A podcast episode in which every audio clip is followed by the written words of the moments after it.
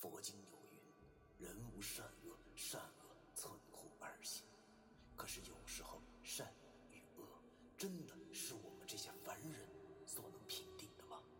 而什么是善与恶？难道就真的没有两全之法了吗？那些被现代社会定义为迷信的事物，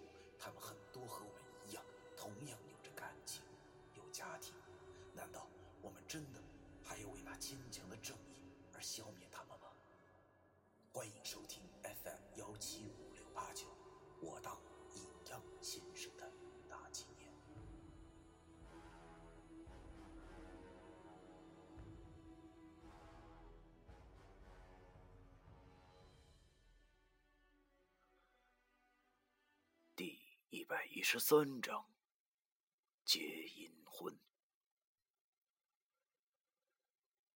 要说我这辈子最搞不定量的两样东西啊，一是有马赛克的爱情动作片，另一个就是女人的气球了。冤魂、游魂之物，多数都是对生前感到遗憾，这一点在之前就已经跟大家解释过了，所以这里就不多说。我心想啊，这千金大小姐生前一定是风光无限，基本上那穿金戴银啊。过的是我梦寐以求的生活，油条吃一根扔一根的主，估计比这还要邪乎。基本上已经告别油条这种东西了。就像这位大小姐，还能有什么愿望呢？难道是没活够吗？废话，她要是这么跟我说，那可真是脑残了。应该不是。那他的愿望是什么呢？于是我就问他：“得，你还有什么未了的心愿？说出来吧。”只要不让我跟他杀人放火去，我们都尽量帮你达成。那女鬼见我答应了，便十分认真的对我说：“我没活够。”看来他确实是个脑残，竟然真的是这个愿望。我忽然觉着，如果我再多和他说一句话，都算是浪费口舌。这臭娘们明显是得寸进尺、吃硬不吃软的类型那女鬼见我一脸鄙视，知道这不可能，于是她接着说：“我没活够，因为我想结婚。”啥？结婚？我又愣住了。你呀，这不扯淡呢吗？你他妈都挂了，找谁结去？老姨见我一副十分惊讶的表情，便问我。老嘴，咋了？他他说什么呀？我有些无奈的转头对老姨说：“这姐姐不想走，她还有个心愿，她想结婚。”老易也有些惊讶：“结阴婚？哎呦，够复古的了！” 我听老易说这话，便点了点头：“没错，其实啊。”这个大姐的心愿，我确实也能满足。其实鬼呀，也并非不能婚嫁。自古以来呢，便有结阴婚之事的习俗，而我们白派的先生也确实能为这种阴婚之事保媒拉纤的。这是在文书店里的古书之上看到的。所谓阴魂，也叫冥魂。又有称呼为结姻亲的，由于地方的叫法不同，所以有很多的称呼。但是归根结底都是那么回事儿啊！早在宋代啊，这种事情啊最为盛行。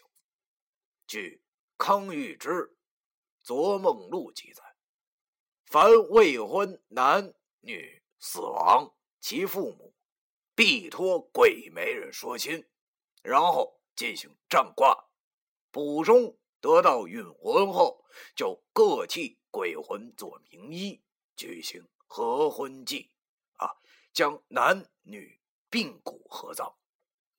但这都是男女双方都已经死亡后，才有先生们为其撮合并骨，使两人在九泉之下做个伴不再孤单。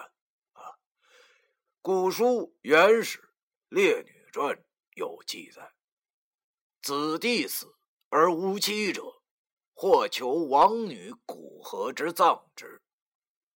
到了清朝的时候，这结姻亲之事啊，就有了新的方法。由于社会的迷信，所以有很多有钱有权的人家，如果自己的孩子夭折了，就不想让他在阴间里孤单，还不想和寻常人家的孩子并骨，怎么办？于是就花上大笔的银子，买一个年轻漂亮的女子或者壮丁儿。让其和自己的死去孩子的牌位结婚，这有个说的：活着的那一方只要是答应了，便终身不能再娶或者再嫁，一直陪伴着牌位到死后，再一起并骨。男女两家亲家谓之古诗亲。早年啊，这种婚礼的仪式。多在夜间举行，有时人们正在安睡之际，忽被街巷里的鼓乐声吵醒。原来是抬鼓师的，抬着一顶纸轿子，有单鼓、单号、单唢呐吹奏前引；有的则不用这种形式，仍用八抬大轿啊，全份金灯执事。原来只取一张女人的相片而白派的先生干的就是接阴通阳的事情，所以只要是在双方都同意的情况下，一般都会为其报阴媒的。有诗云：“三更梦醒闻鼓乐，不知谁家娶香魂。”我望着那楚楚可怜的女鬼，心里想着：原来你呀，是因为寂寞呀。所以想结婚，可是你找谁和你结啊？虽然我和老易都能帮你啊，但是要知道现在都什么年代了，我俩上哪儿给你找死尸去？难道你想找活人啊？那更不可能了。谁能娶你这个鬼魂呢？等等，我好像忽然想到了什么。这女鬼说到底就是想过一回结婚的瘾呗，是吧？毕竟吧。没有结过婚的女人，就算不上一个完整的。这女鬼啊，无非就是想过过瘾，然后就去阴世了。这只是个形式而已啊！我眼珠子一转，顿时计上心头。我回头望了望老易，坏坏的他笑了笑：“嘿嘿，哎呀，老易，这不就是现成的俊男吗？反正只是个形式，老易应该也能同意。”老易被我笑得直毛，他问我：“怎么了？你笑什么？”我没有回答他，转身对那女鬼说：“哎呀，我说美女啊，既然你想结婚，那结了婚以后是不是就心愿已了，然后就可以去阴世报道了？”那女鬼点了点头，我见她点头，便对她说：“好。”我答应你，这样吧，你看看我身边这位帅哥怎么样？你别看他瘦啊，他可是一身滚刀肉。他的魂名叫侯龙涛，外号是哈尔滨吴彦祖。怎么样？心动了没有？跟你说，机会难得，你要自己把握。要知道，他并非是池中之物啊。现在像这种极品的男人可是很少喽。坐在地上的老易见我这么夸他，就已经明白了我的用意。毕竟他也不是傻子，但是他现在已经累得动不了了，他只能张口对我大骂道：“我操你大爷的崔可飞！你他妈怎么不自己上呢？为啥要我上啊？”不得不说，我和老易平时斗嘴斗惯了，现在虽然脱离了危险，但是毕竟啊，又不自觉的开始互相的调侃了起来。这恐怕就是男人之间的友谊？不是江湖传闻有四大铁吗？一起扛过枪，一起下过乡，一起分过赃，一起嫖过娼。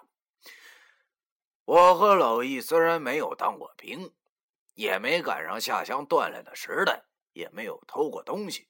当然了，我俩也都还是处男。我俩有的。是过命的交情。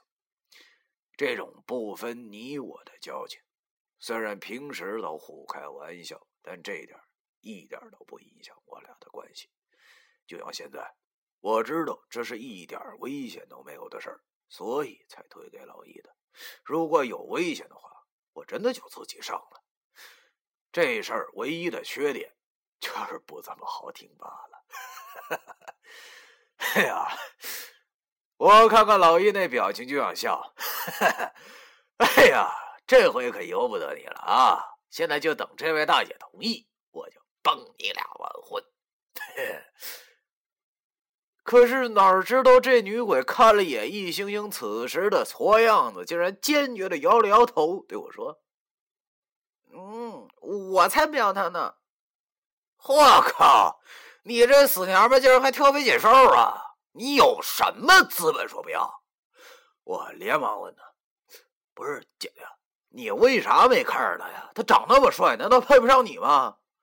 坐在地上的老易一听我说这话，心中就有数了。他知道那女鬼没瞧上他，于是他大喜，便朝着我面前的方向大喊道：“姑娘，你好眼力！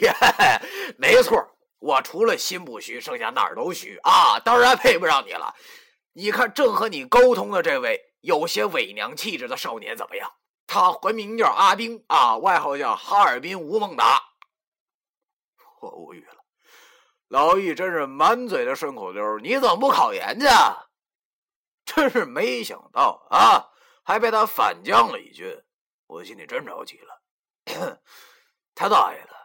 由于我刚才已经答应他要满足这心愿了，男咱大丈夫的说到就得做到啊，这是我原则。要是这女鬼看上了我的话，那我恐怕真的要和她来场少儿不宜的拜天地了，这可如何是好啊？可是那女鬼看了看我，竟然也露出了副鄙夷的表情。弄得我心里也不知道这应该是庆幸啊，还是应该是窝火。只见他和我说：“不可能，我也看不上你，我已经有心上人了。”我操，大姐，你不会是想和别人结婚吧？你这不闹呢吗？谁能经得起你这么吓唬啊？哈哈！更何况所谓人鬼殊途，你要我和老易怎么跟那人解释呀？你这不难为我呢吗？想到这里，我又不乐意了。嘿，他大爷的！这女鬼看来又是小姐脾气又上来了啊！不给她点力，还真以为我好欺负呢。我算是明白了，我心呐就是真太他妈软了。我从最开始就不应该给他笑脸儿。哎，于是我又板起来了，对他说：“不可能啊！你不要得寸进尺了。你应该明白，除了我俩之外，现在……”不管谁见到你都会害怕的，所以你没有选择。只见那女鬼听我这么说了以后，就把头低下了。她喃喃的说：“可可是，可是他答应过我的，他一定会娶我的。”他，他说是谁啊？说实在的，望着他现在这副模样，我心里也确实挺不是滋味的啊，因为我知道这种。与情分离的痛苦。于是我问那女鬼：“你你说的他是你男朋友吗？”那女鬼点了点头，对我说：“嗯，是。我那晚就是陪他吃饭，才喝多了酒的。他的他的名字叫游戏。你能你能帮我见见他吗？”游戏，嘿啊！他大爷的，我震惊了！不是这什么情况啊？等一会儿啊！我的脑子里想起了白天时的确在这里见过那杂碎，感情他们认识啊。但是游戏不是和董珊珊在一起吗？怎么又是这女鬼的男朋友呢？我去他大爷的！这孙子不会是脚踩两只船吧？想到这里，我的火噌一下就冒出来了。看来这小白脸还真挺有道啊！啊，竟然能干这么高端的技术活他大爷的！看来我真是揍他揍的少啊！啊，虽然这跟我已经没有任何关系了，但是一想到董珊珊如果是跟这种杂碎在一起的话，我的心里还真是有点控制不住的愤怒。啊！于是我忙问那女鬼：“等会儿，你俩之间的事儿能跟我说说吗？越详细越好，我看我能不能帮到你。还有，你叫什么？”那女鬼好像见我有要帮她的意思了，就对我说：“我我叫李晓，我是一年前认识游戏的。一年前，他大爷的！这么说，那杂碎真是脚踩两只船了。”我强压着心中的怒火，听着李晓讲出了他的故事。第一百一十三章。